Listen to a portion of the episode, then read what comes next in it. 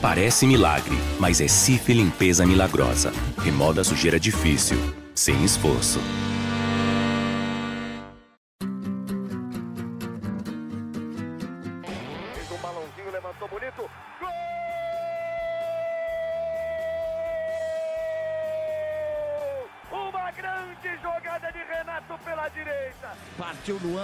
Dominou o lance, é bom, o lance é bom, o lance é bom, o lance é bom. Olha o gol, olha o gol, olha o gol. Golaço do Grêmio. Para Everton, chegou, fez a finta, outra boa jogada, cruzamento. Olha a chance, olha o gol, olha o gol, olha o gol, olha o gol, olha o gol. Gol do Grêmio. Torcedor Tricolor, iniciando mais um podcast aqui em Gé. Globo, episódio 243.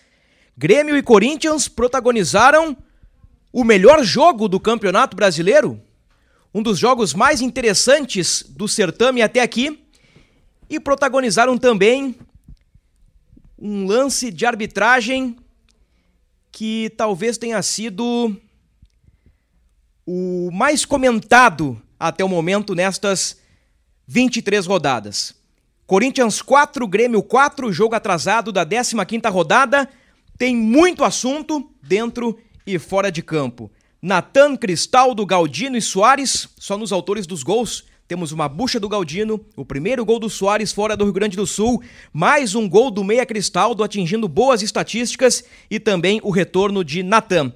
Vamos falar isso e muito mais a partir deste momento com Dado Moura, repórter de Gé. Globo. Fala, Dado, aquele abraço. Fala comigo, Bruno. Não acho que foi o melhor jogo do Brasileirão, mas foi um jogo, sem dúvida, cheio de emoções. Uma montanha russa é, do Grêmio, acho que do Corinthians também, mas estamos aqui para falar do Grêmio, uma montanha russa do Grêmio no Itaquerão. Ele também está presente, João Vitor Teixeira, nosso JVT. Fala, Joãozito, aquele abraço. Fala, Bruno, dado, torcedor que tá nos, estão nos escutando. É engraçado, um jogo de oito gols, 4 a 4 mas a tônica do pós-jogo foi um erro de arbitragem, um erro já admitido pela própria CBF, né? Hoje estamos sem a Keck, que está retornando de São Paulo. Ela partiu num compromisso junto ao Grêmio, né? Uh, primeiramente em Atibaia, no jogo em Bragança Paulista, derrota por 2 a 0 e também lá na Neoquímica Arena, neste empate histórico, né? Com oito gols, a partida com mais gols na atual edição do Campeonato Brasileiro, mas o João matou a charada aí, né? Poderíamos falar do 2 a 0 dominante, da virada muito relâmpago. rápida, a virada relâmpago do Corinthians, mas vamos começar com um assunto que norteou o pós-jogo. Joãozito, foi pênalti, né? Foi muito pênalti. Acho que na hora ali, no primeiro replay, é, nós que estávamos aqui na redação, a gente já, já, já falou que, bom, vai ter revisão e vai ser assinalado o pênalti. É, chamou atenção o VAR, sequer chamou o Wilton Pereira Sampaio para revisar o lance. E, bom, chama atenção a explicação, dizendo que ele estava recolhendo, que o Yuri Alberto estava recolhendo o braço, não foi uma ação natural. É, na verdade, ele estava com o braço aberto, bola, o cruzamento poderia ir para um atacante, a defesa poderia afastar, poderia, mas também poderia ir para a cabeça do atacante do Grêmio, fazer o gol da vitória. Não foi o que aconteceu. Não foi o que aconteceu, foi acabou indo para escanteio e o Wilton Pereira Sampaio sequer foi revisar o lance. Bom, a própria CBF já admitiu que foi um erro. É, mas é, é bizarro ali a explicação, ouvir o áudio do, do, do, do, lance ali. E o Grêmio, com toda a razão, fez as reclamações devidas ali, né? Olha, Bruno, pênalti, né? Isso é muito claro e quase não precisa ser dito, óbvio que precisa ser dito, mas quase não precisa dizer isso até pela manifestação da CBF. É, mas, como o João disse, é, escutar o áudio ali assim, faz o cara pensar, não faz nenhum sentido o que estão falando na cabine, do, braço estar sendo recolhido, de ser natural, o, eu não sei se é o Emerson que fala isso, mas acho que é o Emerson, né, o VAR, que, que, que coloca o movimento do, do braço do Yuri como natural ao, a tentativa de bloqueio com o pé né, de, uh, do Yuri, tenta bloquear o, o, cruzamento do Ferreira com o pé, e aí uh, isso naturalmente faria o braço se levar, mas eu não vi assim, inclusive aqui no estúdio tentei levantar a perna agora, levantei até o máximo que eu pude, e meu braço não, fica parado, né? Simplesmente porque não, não precisa abrir o braço para fazer esse tipo de movimento, não é natural. É, acho que o, resu o resultado é impactado completamente por esse lance, né? Isso é óbvio. Uh, embora o Grêmio ainda tivesse que fazer a cobrança do pênalti, né? E podemos falar isso depois, mas o Renato disse que o Luan faria a cobrança do, do pênalti. Uh, mas uh, quero dizer que não impacta no que a gente pode ver do jogo, né? Obviamente poderia ser uma vitória do Grêmio, talvez fosse uma vitória garantida e aí tu olha diferente para a partida, mas a atuação do Grêmio deixa coisas a enfim, a matutar um alerta aí, a pensar que o Grêmio é um time longe de estar pronto. E ok, tudo bem, tá nessa reformulação e reconstrução que citamos desde o início do ano, mas que precisa ser um pouco mais consistente, assim, né? Falando de jogo, o lance ali, acho que muito claro que foi um erro bizarro da, do, da equipe de arbitragem, né? Especialmente do, do VAR ali, da, das justificativas que o Emerson deu. A CBF, diferente de outros casos, ela foi muito ágil ao confirmar publicamente que houve erro e também ao confirmar o afastamento da equipe do VAR, né? Então, rapidamente, o, o que eu penso, primeiro era um pênalti que podia ser dado no campo, né? Vamos pensar, Sim. alguns anos Sim. no Campeonato Brasileiro Sim. não tinha VAR, estaríamos comentando, né? Nossa, o Wilton Pereira Sampaio, o árbitro central, deixou de dar um pênalti claríssimo para o Grêmio. Com o VAR, ele se torna bizarro ele se torna bizarro. Primeiro, eu acho que na questão da, da turma do vídeo ali, falta personalidade para um auxiliar um chega a comentar: Tu não ah, acha que esse tá, braço tá, tá aberto? aberto? Exatamente, um deles comenta. Ele comenta: Faltou personalidade e dizer, meu amigo, vamos chamar o Wilton e vamos deixar que ele decida? Porque a decisão, ela precisa ser do árbitro central, do árbitro do campo. O VAR não pode apitar jogo. E o que, que acontece no caso do Emerson Almeida Ferreira de Minas Gerais? Eu entendo que ele quis decidir o futuro do jogo. Ele apitou o lance e isso é errado. É, acho que a gente não vê todas as conversas né, entre os, os árbitros de vídeo, né, entre o árbitro principal de vídeo e o assistente. Mas acho que sempre quando houver dúvida entre eles, que era nesse caso, que foi o, o assistente de vídeo ali, eh, poderia ser colocado para o árbitro de campo fazer, tomar a decisão. Né? Eu não sei se isso é frequente, talvez toda hora aconteça e aí por isso não se faça esse chamamento para não parar o jogo toda hora, né, em lances uh, de revisão. Mas uh, me pareceu ali que o assistente deu uma. Ah, ele tava com o, o meio tímido ele assim, tava né? no pênalti e tipo, tentou jogar uma, uma coisinha ali. Só que quem, querendo ou não, quem toma a decisão é o, o árbitro de vídeo principal ali, uhum. né, o uhum. Emerson. Então, é, estando nessa função, o cara também tem que, tipo, ah, não, a decisão é minha, até porque depois ele vai ser afastado ou sei lá o quê. Mas acho que o cara tem que tomar a decisão, ele tá num, num cargo ali de, de decisão, não de decidir uh, o jogo, de apitar, mas ali, quando tiver a, a enfim, uma, uma diferença, ele é o principal, ele tem que dizer, ah, não, essa é a minha, minha interpretação, então daí, ah, manda seguir. Mas, uh, para mim, assim, pessoalmente, quando tem a dúvida ali dentro, acho que tem que chamar o, o terceiro para uhum. ver e tomar a decisão daí. Que no né? caso é o juiz central, Seria o Wilton, né? Wilton, Wilton Pereira, Pereira Sampaio. Sampaio. Que não tá Enfim, tá vendo, né? né? Que viu uma vez, mas não tá vendo o replay, a imagem. E, e, ficou cada vez pior, porque o lance ele foi muito claro, ele foi muito nítido, claramente é pênalti. Todos sabem que aquilo é pênalti, até o craque Neto, né? Na, na, transmissão do, na transmissão do canal do YouTube dele, é. dele, disse, cara, isso é pênalti, velho. Nos ferramos. Ele disse outra palavra, mas é isso. Nos ferramos, ele vai dar pênalti. E o árbitro não deu pênalti. E o pior do que não dar o pênalti é o áudio do VAR citado pelo João. Cara, não tem nada a ver com a imagem. O cara tá brigando com a imagem, ele tá agredindo a imagem. É, é. Não Eu... tem nada a ver, cara. E ele toma uma decisão totalmente errada. E ao invés de chamar o árbitro de campo, né? Tendo em vista que teve o, o toque do auxiliar, né? Tipo, o cara tentou jogar uma, uma corda para ele se salvar e o cara assumiu talvez, não sei se como é que é o comportamento do Emerson em outros jogos, mas ele assumiu para ele uma bronca que ele deveria ter compartilhado com o árbitro central e aí fez uma caca gigantesca e mexeu no, no, resultado do jogo. Provavelmente tirou dois pontos do Grêmio, eu digo provavelmente, ah. porque o pênalti, né? É, teria que ser cobrado. Teria que ser cobrado que ser ainda, né? É. O, o, dado disse que ele tentou levantar a perna para ver se tinha algum reflexo do braço ali. É o, é o típico lance que os defensores, quando, quando a bola entra na área, eles já colocam o braço para trás, assim, sabe? E Movimento era, feito pelo Fagner. Era, era, é, exatamente. Então era para Aquele tipo de lance era para isso. O Yuri Alberto deveria ter feito esse movimento.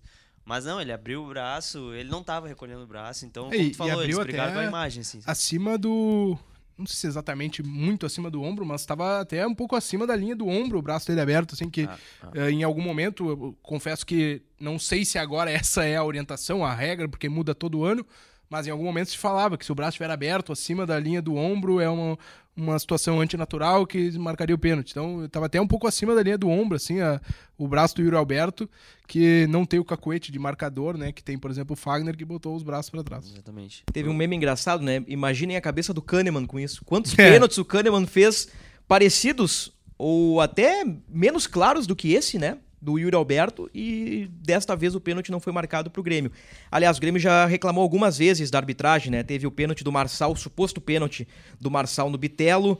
Teve outro toque na mão num jogo contra o Bahia. não lembro agora se era volante. brasileiro ou Copa do Eu acho Brasil. que era Copa do Brasil, do volante Rezende. Do volante Porque Rezende. empatado 1 a 1 lá. É, foi na Copa do Brasil, então. Terminou 1 a 1 Teve esse do Yuri Alberto, e, e se a gente parar pra pensar um pouquinho, eh, vão surgir outros lances que o, que o Grêmio reclamou ao longo, ao longo do campeonato. E não entrando num clássico Grenal Teve, aqui. teve o próprio do, do. do jogo contra o Flamengo. Que foi o. Do Rodrigo Eli ou do Léo Pereira na Copa do Brasil. Que eles um- reclamam de. Eles Um reclamam toque do, de braço. toque. O, Isso. o- o marcado foi no Rodrigo Eli, que o Foi Grêmio no Rodrigo reclamou. Eli, né? E É. teve um lance, só que acho que é no Brasileirão, do Fabrício Bruno, que a bola bate Isso, na mão, e o isso, Grêmio isso, usa aquele lance pra Exatamente. reclamar É, também. Os dois no Maracanã, né? Isso. É, isso, Os dois isso, no isso, Maracanã. isso, isso. Agora, é claro que esse tal rival aqui é difícil, né? Porque tem, tem, tem muita corneta que entra nesse momento, né? Ah, porque os colorados estão dizendo, ah, o Wilton Sampaio que tirou o título do Inter em 2021 é o mesmo Wilton Sampaio que, que prejudicou o Grêmio agora, mas eu volto, é o mesmo Wilton Sampaio que ah, apitou um jogo Equador e Uruguai nas eliminatórias agora, não deu um pênalti claríssimo pro Uruguai nos últimos minutos. É o mesmo Wilton Sampaio que lá em 2015 deixou de dar três pênaltis pro Grêmio num clássico Grenal, é o mesmo Wilton Sampaio que sempre é criticado. Enfim, assim, então... E, e falando sobre o Emerson Almeida Ferreira, o, o Inter reclama nas últimas cinco ou seis rodadas de seis pênaltis não assinalados. Três com o Emerson Almeida Ferreira no VAR. Então, assim, a gente pode, acho que dá margem para a interpretação de que este árbitro de vídeo gosta de apitar o jogo. Talvez ele, ele Não compartilhe tanto o, que deve, e- o quanto exatamente, deveria. Ao invés de chamar o cara e compartilhar a decisão, eu acho que ele gosta de tomar a decisão. Então, assim, então um- abre, alguém- uma, abre uma margem difícil, né? Eu não quero adjetivar ou dizer que o cara é Y, Z, ou, adjetivar o trabalho do rapaz, mas ele foi muito mal. Ele foi muito mal, não à toa foi afastado, né? Eu não. Aqui, é, eu achei o, achei o tweet. O Salve Espínola, nosso ex-colega no Grupo Uhum. Globo, ele tweetou há umas quatro horas aqui. é, o Emerson foi o VAR no polêmico Palmeiras 2, São Paulo 1 na Copa do Brasil do ano passado, 2022. Após esse jogo, não trabalhou mais. Voltou este ano na Série B e aí passou para a Série A. E tá aí com esse histórico de reclamações É. no, no lombo e agora afastado eh, novamente, depois do afastamento do ano passado. Eu citei o Wilton aqui, alguns jogos aleatórios. Eu cito também esses jogos aí do Emerson. E, e a gente fica no exemplo Grenal aqui, porque é da aldeia, né? Tá, tá fresquinho na nossa cabeça. Supostos erros contra Grêmio, supostos erros contra Inter. Mas se investigar, se, se buscar o histórico, com certeza surgirão outros erros deste árbitro de vídeo que lá atrás foi afastado por erros, por, por não estar preparado. Então, é assim que anda o, o- um pouquinho do futebol brasileiro, né? Eu não quero cair no clichê de que ah, só no Brasil essas coisas acontecem. E nem que é só contra o Grêmio Inter, assim, também pegando esse recorte, a- acho que a arbitragem é fraca no Brasil, né? É. É, isso aí, é, é- é um, Cara, é um- uma- algo falho no Esse nosso, áudio de um VAR de nível Série A, cara. do nosso futebol. É, surreal. é uma falha do nosso futebol É. e precisa ser atacada de uma maneira mais eficiente, assim, né? Pra, até para o produto ser melhor, né? E enfim, acho que tem o, o- assim parece, mas tem erro para tudo, para todo lado, Tem pra toda a todo rodada. mundo, né? Para toda a rodada, coisas talvez não tão esdrúxulos quanto e aí não é nem o, o, o erro da decisão, quanto esse áudio, porque para mim o áudio é muito esdrúxulo. É, o que mais me impactou assim foi o. Talvez áudio, assim. não seja tão esdrúxulo É. quanto esse, essa conversa e tudo mais. Mas os erros estão postos aí. eh, embora, por exemplo, no dossiê que o Bruno citou, a CBF foi lá e disse que em todos os lances tá, eh, foram assinalados de maneira correta É, pelas não, Não arbitragens. admitiram um erro como foi agora do como Grêmio. foi no Grêmio, né? Tem lances, por exemplo, o, o gol do Diego Costa, do Botafogo, agora que eu esqueci contra quem foi. Atlético Mineiro. Atlético Atlético Mineiro, Mineiro. que pra mim foi gol legal. A, a CBF disse que Foi decisão foi, correta. foi decisão correta o impedimento dado. Então, aqui pode, pode ser o meu desconhecimento de regra também. Pra mim, eu achei ali que começa um outro lance quando o zagueiro tenta cortar e corta errado e dá a bola no pé de alguém, né? Então, enfim, mas quero dizer que nesse lance eh, a CBF tem é, dado respaldo, tem respaldado as decisões, mesmo mais uh, que geram polêmica. Não foi o caso dessa do, do Grêmio Corinthians. É, porque a do Grêmio Corinthians, ela talvez tenha sido a grande polêmica do Campeonato Brasileiro, talvez o principal erro até o momento desta edição. Não à toa a CBF reconheceu o erro e afastou a equipe do VAR. O Wilton Sampaio aí pode ou não pode ser afastado, enfim, deveria já há bastante tempo estar tá fora da arbitragem, porque eu acho um péssimo árbitro. Mas aí é uma, uma, uma questão minha, né? Porque se ele tá pitando Comebol, se ele for pra Copa do Mundo... Alguém ca... acha bom. Alguém acha bom, né? Alguém, é, acha, alguém bom. acha bom. Eu, eu não achava uh, Querentua sem ele péssimo, mas uh, ele claramente tem alguns problemas, apresenta erros, né? E pra, pra, vai parecer meio justino aqui, mas para mim, por exemplo, o cartão, ele teria que ter dado um cartão amarelo pro Kahneman. Não sei se o Kahneman teria sido expulso, porque a partir do primeiro muda tudo, né? Sim. Mas aquele cartão amarelo que ele dá um. Pra mim, ele bloqueia ali. Eu não me lembro quem era o jogador. Foi, do, era o Fábio Santos. Fábio Santos. Fábio Santos, aí e aí toca tem a... pro Rojas, Rojas chuta por cima. E aí tem a lei da vantagem, tudo bem, mas ele faz uma falta ali que pararia um, um contra-ataque que o cara tá correndo na direção do gol dele, né? É, enfim, é só pra dizer que erram, é, é, Erram. é, é ridículo. Só que esse áudio aí é, é esdrúxulo, assim, é uma coisa que não, não tem explicação. Muito bem. Corinthians 4, Grêmio 4. Muitos gols. O jogo com mais gols. O jogo com o principal erro de arbitragem até o momento no Campeonato Brasileiro. E foi um jogão, um jogaço ou uma pelada braba? Esse 4 a 4 Pois é, ó, a decisão da arbitragem, esse, essa polêmica acabou ofuscando assim o que foi a partida, né? É, eu costumo dizer, Bruno, até comentei durante o jogo até, que quando tem muitos gols, assim, pô, foi um 4 a 4 é, tem muita falha de defesa, assim, né? A gente costuma brincar aqui da MLS, que sempre tem muitos gols, a gente critica a qualidade técnica da MLS. Eu acho que, ok, os dois times jogaram pra frente, assim, ofensivamente, beleza, mas defensivamente eram os dois times muito expostos, assim, muito expostos, com muito espaço. É, o Grêmio, nos primeiros 30 minutos, talvez fa fazia a melhor partida na temporada, porque uh, jogava no campo do Corinthians, comandava o, a partida, assim, o Corinthians não... não o, o Grando assistiu a partida até os, os primeiros 30 minutos. Uh, o Grêmio estava jogando muito bem, realmente. O Natan, que foi uma surpresa, talvez a principal surpresa da noite, ser, ser titular, jogou aberto pela direita ali naquele tripé do meio campo. Uh, começou bem a partida também, foi nítido que ele foi perdendo intensidade, foi cansando. Ele não jogava desde a derrota para o Vasco, quando ele foi titular. É, só que aí o Grêmio, depois dos 2 a 0 ali, a partir dos 40 minutos do segundo tempo, o Grêmio sofreu um apagão mesmo. É, o que chama atenção, assim, o Grêmio simplesmente desligou, tomou três gols em seis minutos é, e parecia que nossa, tinha, ali tava definido. Já comecei a tocar a matéria do dia seguinte, assim, da partida. Aí o Grêmio volta ligado de novo, então foi um jogo assim que o Grêmio acendeu, desligou, acendeu, desligou. É, e não pode, assim, precisa de um pouco mais de consistência. Eu acho que o Grêmio é, competiu mais do que comparado ao jogo do Bragantino, jogou melhor. Só que não pode desligar assim a ponto de tomar três gols em seis minutos, né?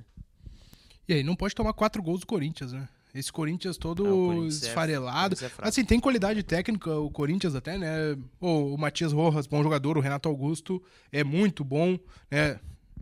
Tá na parte final da carreira, fisicamente, muitas dificuldades, mas muita, muita qualidade técnica. É, enfim, tem alguns jogadores bons, mas a mecânica, o Corinthians coletivamente é, É. difícil, assim, né, de sair. E conseguiu fazer quatro gols no Grêmio, né, cara?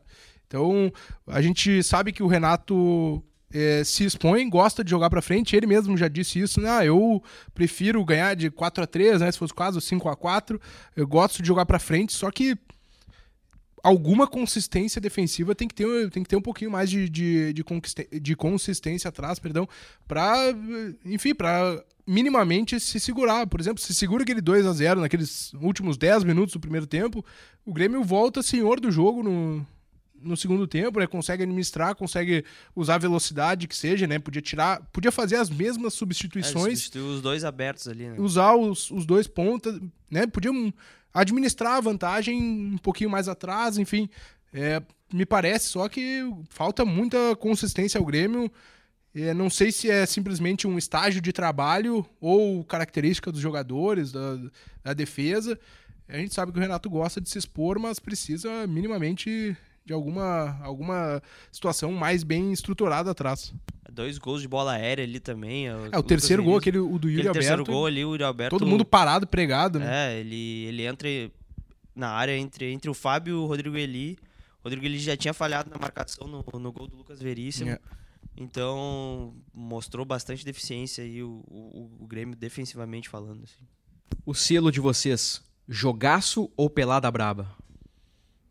Num jogo de oito gols, Difícil. entretenimento puro, Eu não acho É. que foi jogaço, mas também não sei se pelada braba. teria que ser um meio termo, entre, né? Entre os É. dois eu vou em jogaço, mas eu não acho que vou em jogaço, sim. Mas, é, não sei se é pelada, porque, é, embora muitos problemas que eu acabei de citar, inclusive, mas é, é, é exceção, assim, né? Não é toda hora que aqui É. no Brasil a gente vê um jogo assim. Se fosse, tipo, ah, se o Grêmio.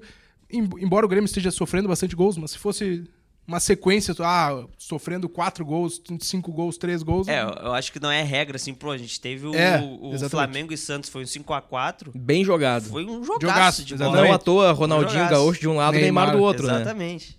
Bom, E ontem tinha- tinha... Soares e Renato Augusto também, são dois grandes E jogadores. tinha espaço nos dois lados, e nesse jogo aí, né, do, do o clássico uh, Flamengo e Santos, tinha espaço, mas a gente valorizou a- o entretenimento naquele momento, né? Até pelos, pelos nomes, né? Ronaldinho, Poderia ter sido 5x4 ontem também. Ah, eu vou num, num jogaço, um 4x4. é, eu, eu prefiro Vamos- botar jogaço do que peladas. Vamos apoiar o, o ataque, né? Futebol ofensivo. Futebol ofensivo. Olha só, falando em futebol ofensivo e problemas defensivos do Grêmio, quase quebrei meu celular aqui, Boa. mas tá tudo certo. O Grêmio é o amigo do gol nesse Campeonato Brasileiro, né? Em 14 dos 23 jogos no campeonato, o jogo do Grêmio teve 3 ou mais gols. Eu separei alguns aqui. Grêmio 3, Bragantino 3, 6 gols.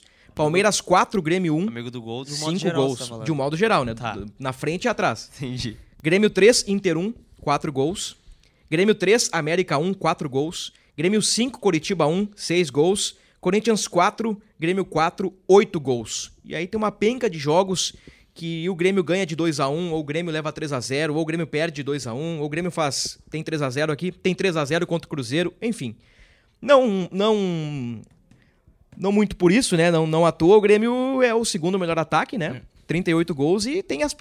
Assim, ó, entre os 14 primeiros, o Grêmio tem a pior defesa. O Grêmio sofreu 31 gols. O Grêmio tá ali no, no top, se- a top sexta 3, pior top, defesa, sexta tá pior.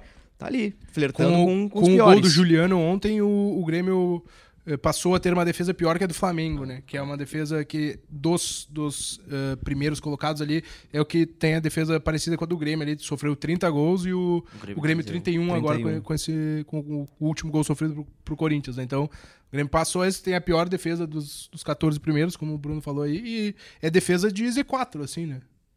Vamos. eh, É, difícil separar o- os setores da equipe, né? Mas vamos eh, trabalhar em dois caminhos. Primeiro no caminho ofensivo e depois a gente pega o caminho defensivo.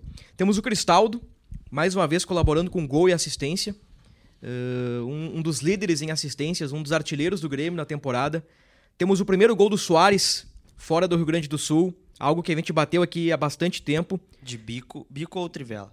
Bico. Pra mim foi biquinho. Pra mim foi bico a lá Ronaldo 2002. Bico, bico. Aquele jogo Lindo semi gol. da Turquia. Lindo gol É, do, do ali Soares. tem um, um parênteses, é só o raciocínio rápido de não dominar, né? Ele viu, porque daí a, a batida surpreende o, o Cássio, meio que tava tentando se ajeitar pra fechar o ângulo, ele bate rápido e pega no E mais no que isso, né? Mandar a bola no cantinho, que o cara pega um dedão, a bola subindo, o cara manda lá no, no Morumbi o- a bola, né? Então, mais a qualidade da, da batida do Soares.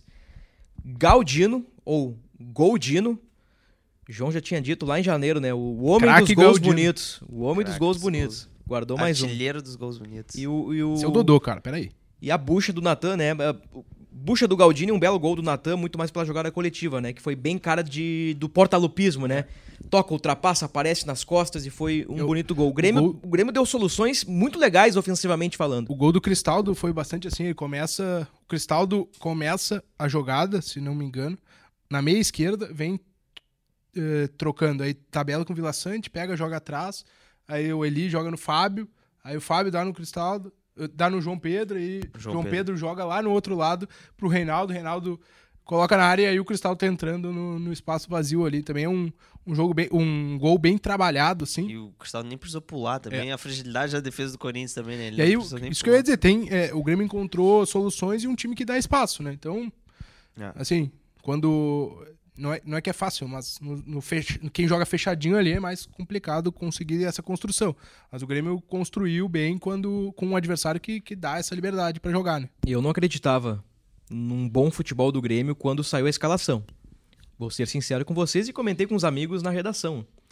Com Natan, Cristaldo, João Pedro Galvão e Soares, e eu fiquei pensando, quem é que marca nesse meio? Não, talvez não. Talvez ninguém tenha marcado. Talvez ninguém tenha marcado mesmo, né? Por isso o Grêmio levou quatro gols. Mas eu, eu não confiava. Achei a, a escolha pelo Natan bem duvidosa. Eu, o Natan, até o jogo do Corinthians, né, tinha mostrado muito pouco. João Pedro, eu pensei que ele sairia do time para uma dinâmica diferente, quem sabe até com Galdino ou Ferreira. Mas o Grêmio, nessa meia hora aí, citada pelo João, teve um futebol com a cara do Renato, com gols bonitos, toque de bola até o apagão. E indo para um tatiqueza, assim, eu acho que foi o mais próximo que a gente pode ver de um 4-4-2 clássico, assim, né? Porque eram dois meses, o Cristaldo e o Natan fechavam o lado. Então, para defender, voltava lá naquela linha de quatro.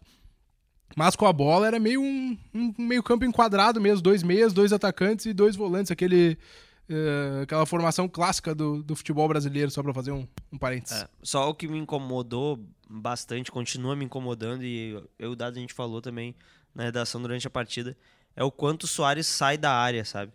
É, o Soares sai toda hora, ele vira quase que um ponta e às vezes ele saía para virar um ponta e o João Pedro Galvão é que virava o centroavante centralizando no meio da área do Corinthians. Isso me incomoda um pouco. Eu acho que o Soares ele tem cada vez que ele estiver mais perto do gol, mais fatal ele vai ser, assim. E é, e, é, porque a gente, até pra é, colocar a nossa conversa, né? Porque Óbvio que o, Soares tem qualidade para jogar fora, né? Mas o Soares já não tem a vitalidade para fazer isso. Se ele tá com um monte de dor no joelho, isso é difícil. E ontem no aquecimento de novo, ele fez as caras de dores, dá aquela baixada, segura o joelho. Se ele tá com tudo isso, fica mais perto do gol, né? Deixa o cara que vai abrir na, no lado esquerdo e faz o trabalho sujo. Vai correr, vai receber a bola pra, aberto pro contra-ataque vai correr, né? Ele, aí ele tem que guardar a energia dele, assim. É a nossa... É, pegar, por exemplo, no lance do gol dele, ele tá fora da área, né? E tabela, né? Então, e chega na área, mas... Uh, é, muitas jogadas, bola passando... Uh, não, não, necessariamente dentro da área, mas próximo da área, e o Soares estava muito aberto, estava muito fora. E é, o Soares é para pegar a bola e um toque finalizar, né? Tentar finalizar o máximo possível. É, ele já tem essa característica, né, de, de, participar mais do jogo. Com a entrada do João Pedro Galvão e no segundo tempo com a entrada do André Henrique, ele parece que ia um pouquinho pro lado para abrir espaço é. para que esses caras infiltrassem, né? Uma, claro que é um movimento, movimento, que às, às, vezes precisa acontecer e tudo mais, a gente entende isso, mas eu acho que eh, no primeiro tempo, ali naquela hora, ah, muitas vezes ele recebendo a bola quase em cima da linha na lateral esquerda ali, no lado do Reinaldo. E aí, pô, o cara, a gente sabe que ele tem a dificuldade física dele para vai correr muito campo, né? Ele não vai ganhar na velocidade de ninguém. Vai correr muito campo, arrastar muito para chegar na área, né, perto do gol.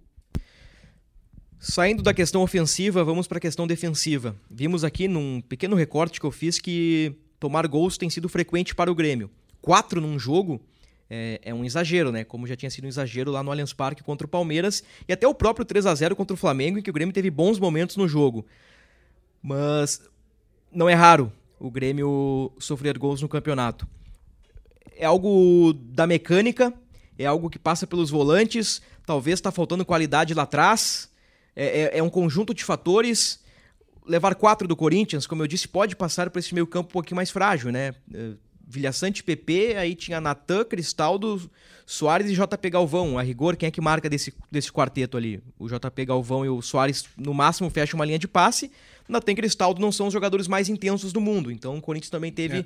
uma certa facilidade. Mas não é de hoje o problema, né? O problema não é de hoje. Não foi só o jogo do Corinthians, né? Será que é uma mecânica do time do Grêmio? Ah, eu tendo a, a achar, a entender que é uma orientação do Renato, assim. A gente vai jogar mais do que a gente vai correr atrás dos caras. E aí, ao tentar fazer isso, o Grêmio dá muito espaço. É, dá muito espaço no meio, especificamente nos volantes ali, porque é cobrado que os volantes passem da linha da bola, que os volantes eh, carteiem o jogo pra frente, né? E aí, a partir disso, fica difícil. Não sei se talvez tenha que colocar a linha defensiva mais perto desses volantes, tentar pegar a bola mais em cima, né? Quando, quando é para tentar recuperar. Uh, e acho que talvez falte, falte uma intensidade na perda da bola ali. Perdeu, tem que tentar correr para recuperar o mais rápido possível, assim, né? Acho que talvez esse, esse gatilho aí não esteja tão ajustado no Grêmio. Mas em termos de espaço de meio campo, eu acho que é pela orientação, assim, a gente tem que jogar, vamos para cima e aí tu vai naturalmente dar espaço. Não, o Renato mesmo falou que, que a, a ideia foi montar um meio de campo que gostasse da bola, assim. Então ele tinha ali o Cristaldo, o Carbajo, o PP, até o Natan ele colocou nessa. É, jogadores que, que vão melhorar o toque de bola ali no meio e manter a posse pro Grêmio. Ele falou, ah, fazer eles correr atrás de nós, e não nós atrás deles mesmo jogando fora, assim. Então é isso, aí chamou, voltando ali no assunto do Natan, chamou atenção porque desde o Vasco ele não jogava, ele foi criticado depois daquele jogo.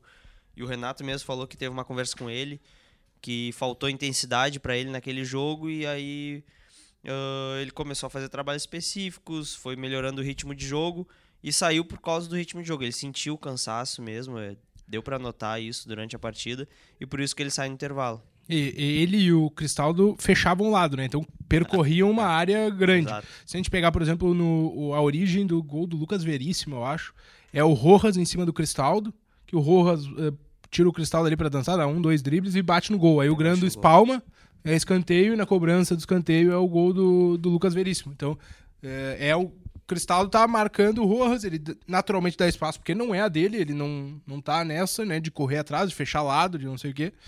E aí, eu, por isso que acho que é, é, de orientação mesmo, como o João falou ali, ah, vamos tentar botar os caras para correr. E aí, quando o Grêmio corre atrás do. correu atrás do Corinthians, não, É, não não tinha segurar. o, o cacoete ali para isso.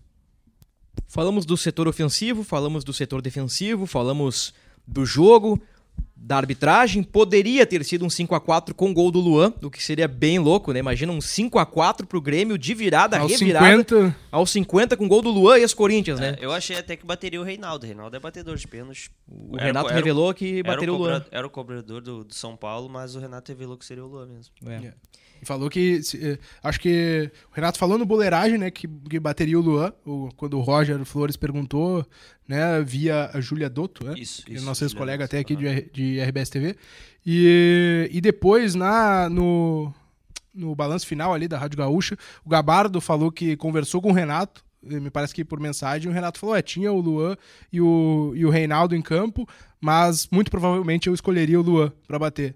E seria uma grande história, né? Uma pena que o Wilton não deixou acontecer, É, mas seria assim- uma grande história. E assim, seria uma grande história independente do, do, Do resultado. desfecho, Se, ele, se ele perder, se ele se fizesse, ele per- claro, a revanche A ali, história estava garantida. Mas se ele perdesse também a arena Itaquera, lá de Itaquera iria vir. É, Jogaram até né? um tênis no Luan. Jogaram né? um tênis no Exato. ano, enquanto ele esperava a checagem do lance do, do possível do pênalti, né? E, e chama a atenção que o Luan tem um pênalti decisivo que ele errou contra o Cássio. Grêmio e Corinthians na Arena 2017, se eu não me engano, que o Grêmio tentava também buscar o título, buscar o Corinthians na, na, na corrida pelo título brasileiro, ele errou contra o Jogaço Cássio. do Cássio. Aquele. Isso, O Cássio aquele tudo, jogo, isso. tudo. E eles e o- obviamente o Cássio e o Luan se conhecem. O Cássio, inclusive, foi um dos que foi cumprimentar o Luan no banco do Grêmio antes do jogo. Então, teria esse componente ainda também. No fim das contas, o que pesou mais do 4 a 4 O portalupismo dos primeiros 30 minutos do primeiro tempo, mais o início da etapa final, ou mais uma vez um dia que virou noite, um nana neném, um, um sinal de alerta com apagão, porque ao mesmo tempo que puxa vida, o Grêmio deu boas amostras, fica aquele puxa vida, o Grêmio de novo deu umas vaciladas, né? O que, que fica mais, o que, que pega mais pra vocês eh, no, no, no, na no enredo desse jogo? A- Acho que pega mais o, o fato de ter tomado os três gols em seis minutos, assim. É, Eu acho que o sinal de alerta tem que ser ligado. Os assim. três gols em seis minutos é mais Grêmio- forte ah, que o bom futebol. Eu né? acho, eu acho. É, O Grêmio muda muito, assim, de postura fora de casa. Muda muito, assim. E chama atenção que não consegue manter um padrão. Claro que também já aconteceu isso dentro de casa. Contra o Bragantino foi 3 a 3 por exemplo. Mas é, o Grêmio muda muito, assim, fora de casa. Parece que jogando na arena consegue se manter mais tempo ligado na partida e jogando fora parece que não consigo entender assim esse, esse, esse lance de, de, de se desligar assim, sabe? Tá ganhando de 2 a 0 reta final do primeiro tempo, segura para ir pro intervalo com os 2 a 0 e o Grêmio não conseguiu. Tomou os três gols com muita facilidade. Assim, claro que o primeiro foi um pênalti ali também, mas ligado o Vila Sante. Acho que o Vila Sante foi mal naquele lance, mas depois no segundo tempo até se recupera. Ele, ele é bizarro, assim, enquanto ele desarma os outros jogadores. Entrou no segundo tempo um atacante do Corinthians que, que infernizou a vida do Galdino, que tava fechando pela direita, e do Fábio também. O Wesley. Wesley. O Wesley. Mas quando ele teve no mano a mano com o Vila Sante, o Vila Sante ganhou, assim. Então, é, apesar daquele, daquele, desli, daquele aquele deslize ali do Vila Sante no primeiro tempo, depois ele eu acho que ele se recuperou. Tanto que ele dá assistência pro Soares também. Muito bem, já dissemos no último podcast, né, que questão de título fica num segundo plano, embora a diferença tenha caído em mais um ponto. E o Botafogo tá, me parece, numa curva descendente, assim, no momento, Vem né? de três derrotas seguidas, somando o Sul-Americana. Perdeu pro Flamengo, perdeu pro Defensa e Justiça, foi eliminado e agora vem de derrota pro Atlético Mineiro. E na próxima rodada, já, já estamos na próxima rodada, né? Porque antes de Grêmio e Corinthians, Começou a, a... pro- é, começou a rodada 24 com a virada do Santos sobre o Bahia. sobre o Bahia em Salvador. Então põe uma pimentinha ainda mais pro, pro Corinthians, né? Que, que tá ali flertando com a zona do rebaixamento. E o Botafogo joga com o Corinthians na Neoquímica Arena. Botafogo tem 51, Palmeiras tem 44, o Grêmio tem 40. E o Grêmio recebe o Palmeiras, né? Então, Recebe outro... o Palmeiras. Vamos falar disso agora. O que podemos projetar de um Grêmio de volta a Porto Alegre, de volta à sua casa, contra o vice-líder e, sem dúvida alguma, um dos melhores times do futebol brasileiro. Eu tenho certeza que não vai jogar o Natan. Difícil. É que é difícil assim. Tô É, apostando, obviamente, Pode mas ser, pode ser. acho que o Renato não vai com esse time aberto aí pegar o Palmeiras, Mas né? quem que é o jogaria? Palmeiras. Não sei se coloca um dos guris no, um- como volante ou põe o ponta mesmo, né? Põe o Galdino por ali e o Cristaldo é, fechando o outro lado, mas pelo menos tu tem uma vitalidade a mais com o Galdino, que não é nenhuma Brastemp, né? Mas é um cara que se doa, fecha o lado, tá mais acostumado a fazer a ponta ali do que o Natan, tem mais intensidade. Dos pontas do Grêmio, eu acho que ele é o que tá na melhor fase, assim, É, sem dúvida. o Galdino. Voltou de lesão bem, assim. À frente do Ferreira? Eu acho que sim. Hoje sim.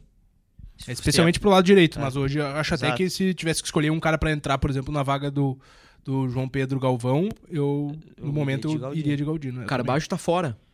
Carvalho o- tá fora. Hoje, segunda-feira, né, que estamos gravando, ele tava correndo no campo do CT Luiz Carvalho.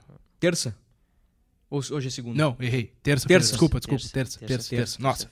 É que estamos todo dia com jogo, né? aqui. É, Todo é, jogo exato. tem. Todo jogo tem. Não, Terça, todo então, dia, terça o jogo é quinta, terça-feira o cara tá correndo não vai jogar. E todo dia tem jogo aí, né? E tem a dúvida do, do Jeromel também. O, Kahneman levou o terceiro amarelo, né? Tá suspenso, não joga. Será que o Jeromel volta de novo? Entre aspas, de paraquedas no time? É, exato. Assim, o Renato, ele tem... Ele gosta de colocar os jogadores que estão voltando de lesão. Gosta de botar eles num coletivo, num, num jogo treino, antes de, de colocar pro campo, né? Então, acho, acho difícil o Jeromel jogar, assim, já como titular contra o Palmeiras. Mas tem essa, possi- tem essa, essa possibilidade. Ah, se o Jeromel não jogar, aí vai... Acredito que vai Rodrigo Eli e Bruno Alves. Grando, João Pedro ou Fábio? Fábio ou João João Pedro. Pedro? Eu acho que que João João Pedro. Pedro, pelo, pelo revezamento. É, o Renato explicou que o Fábio é um pouquinho mais ofensivo, né? O João É, Pedro fica tá. mais. Então, jogo contra o É, acho Palmeiras. que ele me falou um pouco de, de revezar, de colocar. Eh, de- até pra descansar os caras, né, fisicamente, do desgaste. E acho que tem um ponto aí que o Renato botou essa escalação, que foi contra o Corinthians, e o, com, incluindo aí a escolha do Fábio, por causa do adversário. Por o Corinthians ser um time talvez menos intenso, que deixa jogar, que não vai ser pegador, que não vai te morder lá na frente, porque tá numa fase ruim, né? Eh, no sentido assim, tá brigando ali embaixo da tabela, não tá naquilo que se esperava. Eu- me parece que a leitura foi essa. Ah, tem um jogo que a gente pode tentar eh, botar esse time tecnicamente eh, bom, de bola no pé e tal, é o, é o Corinthians. Aí, aí o Palmeiras é outra leitura, outra, outro ponto pra fazer. Aí o João Pedro tem muito mais intensidade pra fazer aquele lado, pra segurar, né? É, pela explicação do dado, eu fecho com, com ele. Acho que vai o João Pedro. Então. Grando João Pedro, Rodrigo Eli, aí Jeromel ou Bruno Alves. O Jeromel tá eh, treinando normalmente lá, integrado ao, ao grupo. Com bola. Não é o coletivo que o João citou, né? Mas tá treinando com bola integrada. O Jeromel aí tem 45 minutos no ano. Bons 45 minutos contra o Cruzeiro, né? Parecia Sim. o... É, é evidente que o Jeromel tá um pouquinho pesado ali, mas é questão de, de ritmo de jogo, né? É questão, tu vê, um cara que tava bastante tempo parado, mas ele acertou desarmes, ele se antecipou, ele cometeu faltas, sofreu faltas, ele, ele fez um jogo de, de bom nível. Infelizmente, ali na, na, na reta final, ele se machucou e agora pode retornar contra o Palmeiras. Aí na esquerda, o Reinaldo. Reinaldo. Reinaldo. É, o- outro que eu não citei que poderia ser o Galdino, eu gosto da ideia do Cuiabano Ah, naquela. No lugar do, do Natan ali. Gosto. Mas é que eu acho que, assim, pensando na- com a cabeça do Renato, eu acho difícil. O Renato, eu acho que ele já colocou na cabeça que o Cuiabano é um reserva do Reinaldo, Reserva do lateral Reinaldo. esquerdo. E ainda mais essa característica dele gostar de ter a posse de bola. Ah, acho que ele não enxerga o Cuiabano como um cara que, que vai ajudar a manter essa posse de bola. É mais um cara de, de É. combate mesmo. Mudaria meu voto, colocaria Cuiabano nessa, É. nesse ponto aí. Então seria Vilha Sante, PP, Cristaldo, mais um, podendo ser Mas, Galdino, Ronald, Natan. Natan, Cuiabano. que Eu, eu, eu falei que zero informação, né? Só Uhum. meu sentimento de que o Natan não, não vai pro jogo com o Palmeiras. Mas. Aí o, o Galvão e o Soares. É, eu, Ah. eu acho que é isso aí. ah, eu acho que sim. Então Eu- tem, eu, tem uma sei. vaga abertinha ali É, no meio campo. Não sei se pensando, pensando de novo com a cabeça Ferreira. do Renato, como o Natan foi bem enquanto ele teve em campo, não sei se ele não vai de novo com o Natan pra dar uma, uma, uma sequência pra ele, assim, dar uma moral pro jogador. Essa lógica é muito boa porque o Renato gosta disso. Ele gosta Exato. de dar sequência pros caras. Exato. Mas eu pensei aqui, ó, na hora me deu um estalo. Natan, Cristaldo, JP Galvão e Soares contra o Palmeiras É, não tem intensidade nenhuma. O Palmeiras vai dominar completamente Sim. o meio campo. Sim. Então aí o Grêmio já começa em desvantagem no jogo. joga. É, joga. A não ser que daqui a pouco ele coloque. PP e Vila Sante só contra o meio-campo todo do Palmeiras, né? A não ser que ele coloque um, um cara no lugar do JP Galvão. E aí que seja recuado e deixe Natan um, e Cristaldo um mais perto do ali, Soares. um ponteirinho pra dar uma para dar um fôlego ali pra ajudar o Natan. Aí é uma compensação seria. Aí Mas tu é- faz o, o tripé que ele montou com o Galdino, por exemplo, pela direita. Alguém faz o balanço pela esquerda ali pra fechar uma linha de quatro, seja o Cristaldo ou o João Pedro Galvão. João Pedro.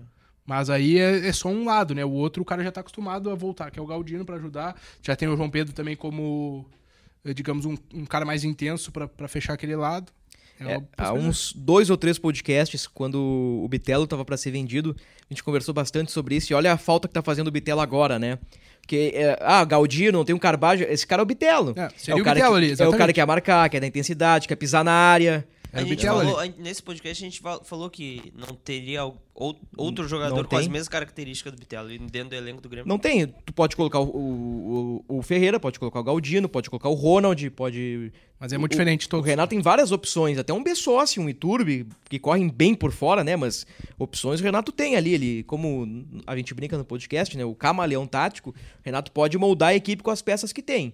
Então, assim, o substituto do Carbajo daqui a pouco pode ser um ponta, pode ser um volante, daqui a pouco um, um retorno para três zagueiros. Pode ser um Bruno Alves com o retorno do Ah, Jeromel. é... Palmeiras foi o primeiro jogo, se eu não me engano, do brasileiro que ele. Ou foi o Grenal? Foi. Não, não, foi, foi o o Palmeiras, Palmeiras. né? Foi o Palmeiras, o primeiro Palmeiras jogo que ele do botou Grenal, os né? três zagueiros. É, então, o Renato tem aí um leque de possibilidades. Então, digamos aí, a vaga do Carbajo tem. É, se o Kahneman não tivesse suspenso, talvez fosse mais provável Mais até provável. o- os três zagueiros. Se bem que o Bruno Alves tem alta minutagem no ano, né? Daqui a pouco, até pra colocar o Jeromel. Coloca Põe o Jeromel num juntos. cenário, Pode ser, pode na ser. teoria, mais confortável. Muito bem. Ahn, Dado Moura, preciso de ti agora. Não. Teu palpite pra Grêmio e Palmeiras. 2 a 2 2 a 2 O jogo de ambos marcam. JVT. 0x0. Uh, contrariando a lógica. Eu vou de Grêmio 4 a 2 Teu, pal- teu palpite pra Grêmio Corinthians pode confirmar. Era 0x0, não era? O meu palpite acho que era 0 a 0 Muito Quatro. bom! Foi Vê como o cara sabe de futebol, né? Coluna do meio, cravei o empate. Mas é, eu projetei um jogo ruim. Não, jogo ruim, 0x0. Realidade. 4x4 e, no mínimo, um bom entretenimento, né? Dicas do Cartola pra gurizada aí? Nós, nós três somos, não digo inimigos, né? Somos concorrentes na Uh, liga. rodada de Copa. Concorrente. Já Rodada- fez o sorteio ou não fez? vamos fazer, o, vamos fazer daqui a pouco o sorteio. Dado tá, tá ansioso por esse. Eu quero ver quem é que eu vou derrubar, né? Ele tá. Ele, ele disse que vai Co- gastar toda a grana dele. Vou gastar sem dúvida todos os meus Cara, 140 cartoletas. Eu, eu, eu diria aqui Vilha Sante e Soares. Vamos ver, eu abri, eu abri o cartola aqui pra pegar Soares, o Soares em casa, né? Soares sempre em casa, uma... Embora a defesa do Palmeiras seja, seja Olha, boa, não sei se sólida. é uma mas- rodada pra um atacante do Palmeiras também. Sabe quando o cara aposta no mesmo jogo? Aham. Dois caras juntos. É. Aham. É, Defensores do Grêmio eu não coloco nesse jogo. É, não vou, goleiro. nem, é, não vou botar nem, e nem do Vasco Palmeiras, eu pega acho. o Curitiba. Lanterna Curitiba. Vasco em casa. Só é é a um- volta do São Januário? Isso aí é um perigo. Volta é de São volta Januário. Vo- Volta do São Januário, Vasco é embalado embalado. contra o Lanterna. Olha. 5x0 foi o Curitiba. Eu- 2 a meu 0 time- Curitiba, 2 meu dos time- Limani. Meu time começa pro Léo Jardim. É, o, Vegete vai estar no meu time. o, meu, o meu tem Puma Jet Rodrigues. vai estar no meu time. Ah, Essa rodada tá ruim pra meia e pra lateral. O, o Slimani eu botei Cap- na, o. Capixaba tá fora da rodada. botei na rodada passada, fez 10 pontos. Uma Soares, Soares é uma boa aposta, né? Ele gosta É. de jogo grande dentro da arena. Da arena, né? Meu velho, eu vou te dizer o seguinte, ó. Apesar de eu ter falado que vai ser 0x0. É, Errou! 18 caras da Liga dos 20 vão botar Soares. Uns 12 de capitão. Soares sim. na arena não tem erro. Outra, outra aposta, já que a gente tá aqui no podcast do Grêmio, uma boa aposta. Vitor Roque contra o Internacional. Vitor Roy contra o Em Inter. casa. Ainda mais que o Inter tá Baixada. nesse dilema aí se vai com titular, vai com o Inter quer reserva. tá a cabeça da Vitor. Roque descansadinho, Vitor cumpriu Roque suspensão neles. na última rodada. Vitor Roque nele. Turbo cheio, Turbo cheio. barrinha de energia cheia. Stamina. É. O A Vitor Roque é uma pra boa. cima, né? Seta pra cima. ninguém- Vitor É. Roque, O Luxemburgo ia usar outra coisa sim, pra ele não usava outra seta, coisa pra né? cima. Ah, Soares, Vamos de certo, vamos de certo. acho que o Vilha Sante ou Cristaldo. Eu gosto de jogar com 3 no meio, eu gosto de jogar no Eu também, 4-3-3. Eu também, eu também. Então acho que Vilha Sante ou Cristaldo e Soares, eh, na teoria, aí as melhores opções pro Grêmio. Daqui a pouco pode ser 2 a 0 dois gols do JP Galvão, né? Isso pode acontecer, né? Pode JP não acontecer. fez gol ainda? Não né? fez. Ainda Não não. fez. Deu E assistência agora pro, O pro Galdino. Galdino. isso. O Galdino. Assistência pro Galdino. Fechamos, senhores. Era isso? Fechamos, Era Bruno. isso, Era isso. Mais informações do Grêmio lá com Dado Moura, João Vitor Teixeira. O em- Botafogo perdeu mais uma, né? Perdeu mais O uma. Grêmio poderia chegar, diminuir a distância, mas a gente já superou esse assunto, né? Pois é, tá em 11, né? É, e, Tá 51 a 40, né? e era o tão falado jogo. Quatro rodadas. Só pra fazer o parênteses, que o, era o jogo atrasado que o Grêmio contava pra, pra, tirar Pra tirar parte da diferença pro Botafogo, né? 11 pontos, 4 rodadas. Botafogo pega o Corinthians fora, o Grêmio pega o Palmeiras na arena. Parece mais um cenário de que o Grêmio vai fazer aí um ponto pelo adversário difícil e o Botafogo tem chances de fazer três pontos. Seria mais dois. O Botafogo torce por um empate ou por uma vitória do Grêmio? Pra manter a distância pro. Acho que pro- torce por empate. Palmeiras. Acho Ah, que acho que se o Botafogo chegar na Neoquímica Arena e ganhar um jogo, o Botafogo tá se lixando pros Ah, outros. é. Mas se o Botafogo começar a patinar, É. eu até acho que seria mais Grêmio que, que, que empate também, nesse, nesse jogo aí. Eu também. Porque eh, estamos no podcast do Grêmio, mas convenhamos, né? O Palmeiras tem mais força que o Grêmio atualmente. E está mais perto, né? Até o Grêmio fez uma jornada de, de seis pontos fora, somou um. Se somasse quatro, poderíamos requentar o assunto, sabe? Quando requenta 30 segundos no micro, a gente podia requentar o assunto do título. Mas por enquanto não vamos Acho que iludir, né? Não vamos iludir. O, o- o G4 aí, G6, que se desenha pro Grêmio, tá de ótimo tamanho. Ah, se for vaga direta, então, meu amigo. não. Coisa linda. Lá em janeiro, se perguntasse pro presidente Guerra, presidente, campeão gaúcho, Luiz Soares, que tá quase batendo 20 gols, e G4, semifinal de Copa do Brasil e G4 do brasileiro, o senhor fecha? Não, ele fechava na hora. Na Qualquer hora. um de nós fecharia. Sem dúvida. Então o Grêmio tá aí, tá, digamos que tá num caminho certo aí, apesar de alguns percalços e alguns, alguns desvios. Joãozito, muito obrigado. Um abraço, Bruno. Um abraço, Dado. g.globo barra Grêmio barra RS. Isso aí. No caso, g.globo barra Grêmio, Barra g.globo barra RS, né? São as duas opções. Dado Moura, que homem maravilhoso. Muito obrigado mais uma vez. Muito obrigado, Bruno Ravazoli, João e todo mundo que nos acompanhou. Grande abraço. Grande abraço. No próximo episódio teremos o retorno da, da nossa Keki, torcedora e influenciadora. Por motivos de logística, ela não pôde participar desta edição. Torcedor Tricolor, ponto final, episódio 243. Até a próxima!